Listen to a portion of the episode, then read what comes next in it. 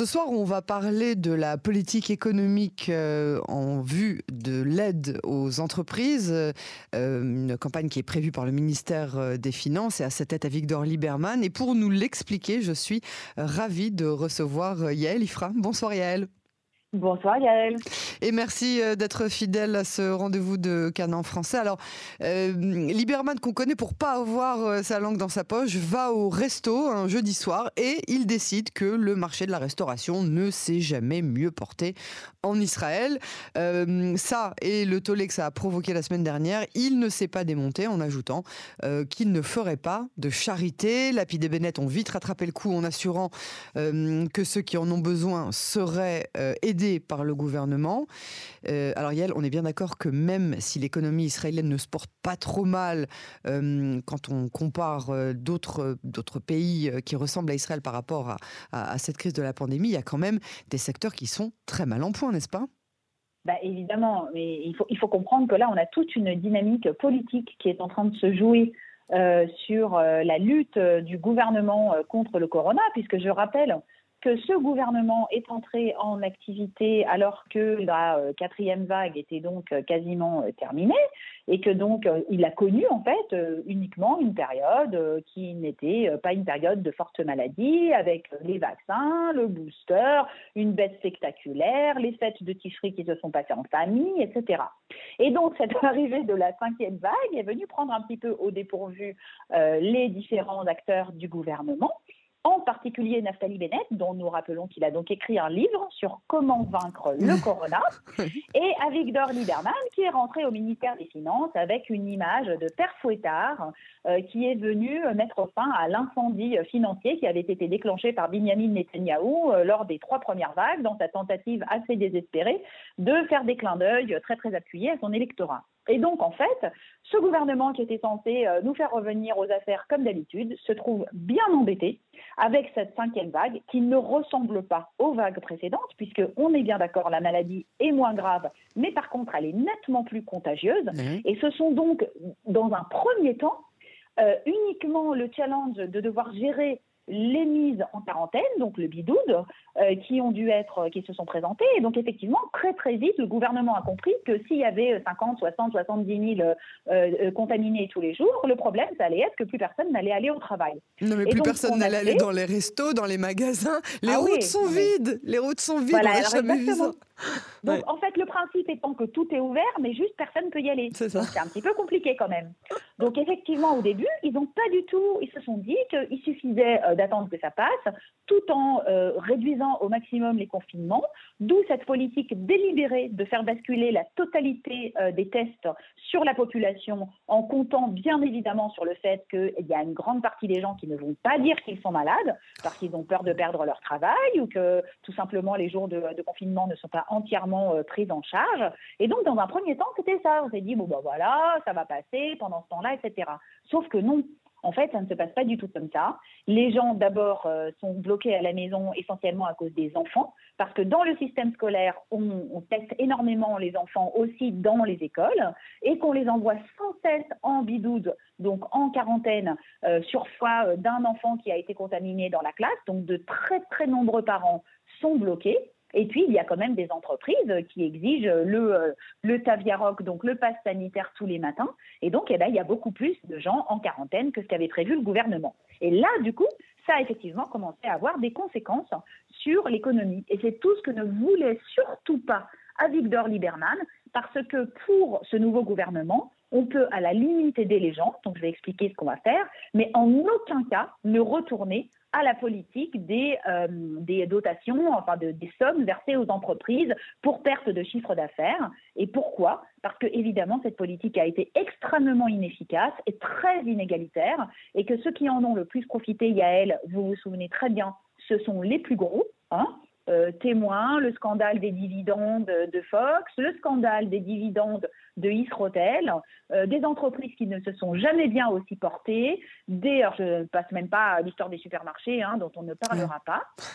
Et donc effectivement, aujourd'hui, on se retrouve avec une vague de protestation euh, des entreprises qui ont compris que c'est le moment de recommencer à, à réclamer Et, euh, et Lieberman et Naftali Bennett se voient un petit peu obligés quand même de répondre. Donc tout ça, c'est le contexte.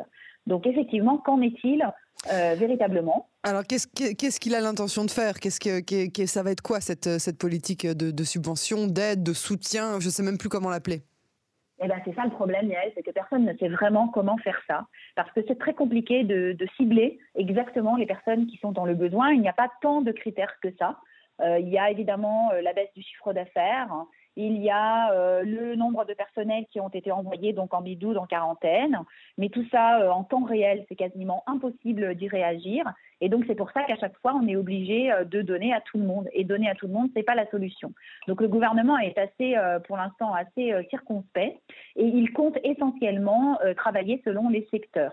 Alors, la Banque d'Israël a, la semaine dernière, présenté devant la Commission des finances un, un, sondage, enfin une étude, pardon, excusez-moi, qui est basée sur les dernières données de crédit, par exemple, qui, qui est, qui est par secteur et qui montre quels secteurs ont été touchés, quels secteurs n'ont pas a été touché. Évidemment, le secteur qui a été complètement détruit par le corona et depuis le début, bah, c'est le tourisme. Hein. Alors le tourisme euh, représente en peine, à peine 2,5% du PIB d'Israël, donc c'est pas comme en France hein, où ça représente quasiment 10% du PIB, mais quand même, on a euh, des professions qui sont au chômage. Alors une fois de plus, Hier, il y a eu un débat commun à la commission euh, des affaires sociales et du travail où je travaille et à la commission des affaires de l'économie. Et qui est venu? Eh bien, les gros hôteliers, eh bien, Yossi Fatal, euh, eh bien, Avi Nissencord, qui maintenant euh, dirige le ah syndicat euh, de l'hôtellerie professionnelle, pour venir hurler à la mort. Et évidemment, on leur a rappelé que le prix des chambres d'hôtel a augmenté de plus de 20% cette année, que ce sont les Israéliens qui ne pouvaient pas voyager qui leur ont rempli les hôtels. Et donc, c'est très, très compliqué. Vous voyez comment en Israël, qui est un pays très sectorialisé, dès qu'on veut traiter un problème, les groupes d'intérêt se mettent devant, crient le plus fort, et on ne peut pas aider ceux qui en ont vraiment besoin. Alors on a il faut savoir pleurnicher euh, le plus fort que, enfin plus fort que les autres, quoi. Il faut surtout avoir de l'argent pour payer euh, des sociétés de lobbying qui vous font le boulot, qui arrosent de lettres en permanence tous les députés, qui les déplacent, qui, qui font des études pour montrer euh, des pseudo-problèmes économiques qui n'existent pas toujours. Et ce ne sont pas les petits qui ont les moyens, ce sont les gros. Donc c'est très, très problématique. Donc je pense qu'on va quand même se diriger vers une aide globale au tourisme pas forcément aux hôtels. D'après les propos du ministère des Finances hier, ce ne seront que les petits hôtels euh, qui toucheront des aides et uniquement ceux qui prouveront euh, leur, baisse de fréquentation et non pas euh, ceux qui diront simplement ça va pas, ça ne suffira plus. on veut également évidemment aider le secteur des loisirs, des mariages, des salles, parce qu'effectivement il y a beaucoup d'annulations, les gens ne vont plus au concert, vous avez tout à fait raison. Et donc une fois de plus là, ce sera sur la fois de présentation des, du chiffre d'affaires, mais en ciblant aussi les petits. Et là c'est déjà plus compliqué. Et alors, le grand souci, c'est les restaurateurs, parce que les restaurateurs, c'est un secteur euh, qui euh, a ramassé énormément d'argent, Yael, sur les trois premières vagues, qui a été euh, vraiment très lourdement subventionné et dont on a compris que très rapidement, il a su changer de modèle de travail.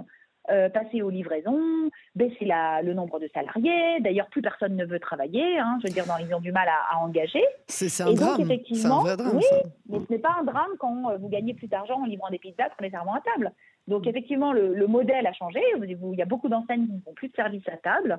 Et donc, quand ils viennent hurler à la mort, le problème, c'est qu'il n'y a plus personne qui les croit. Donc, euh, quand on voit les livreurs de Volt un peu partout, euh, c'est très, très compliqué de savoir qui a vraiment des problèmes. Donc, c'est le gros challenge qui se pose aujourd'hui devant le gouvernement. Et donc, dans un premier temps, ce qui a été décidé, c'est de verser de l'argent aux personnes et non pas aux entreprises. Ah. Donc, demain sera discuté à la commission des affaires sociales et du travail une proposition de loi qui vise à indemniser les indépendants pour les jours de quarantaine, ce qui n'existait pas jusqu'à présent. Ils n'avaient droit à rien. Mhm. Donc, ils vont être indemnisés comme les salariés s'ils doivent garder leur enfant à la maison, s'ils sont eux-mêmes en quarantaine parce qu'ils sont, euh, ils sont malades. Ils pourront toucher pareil, 4 jours ou 5 jours, avec un tarif qui a été estimé dans les 500 shekels par jour, quelque chose comme ça. Donc c'est comme une façon de leur donner de l'argent. Et pour ce qui est des entreprises, on se dirige vers quelque chose de très ciblé. Mais ce que je voulais pointer, avant d'en terminer, Yael, c'est qu'effectivement, dans cette vague, on voit quand même un souci du ministère des Finances non pas, comme l'a dit Lieberman, vraiment brutalement et pas très intelligemment au début de chantage à l'électoral et on distribuera rien, etc.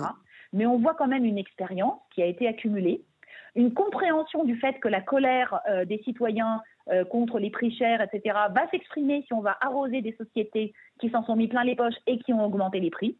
Ça ne va pas passer et une compréhension que ceux qui sont vraiment touchés aujourd'hui, ce sont les tout petits et qu'il faut trouver un mécanisme pour les aider. On a réussi à identifier ça on, arrive à identifier ça On arrive à mettre bah, le, doigt sur ces personnes-là C'est compliqué, donc c'est pour ça qu'aujourd'hui on va aider les individus à travers ces indemnités euh, de, euh, de, euh, de, de, quarantaine.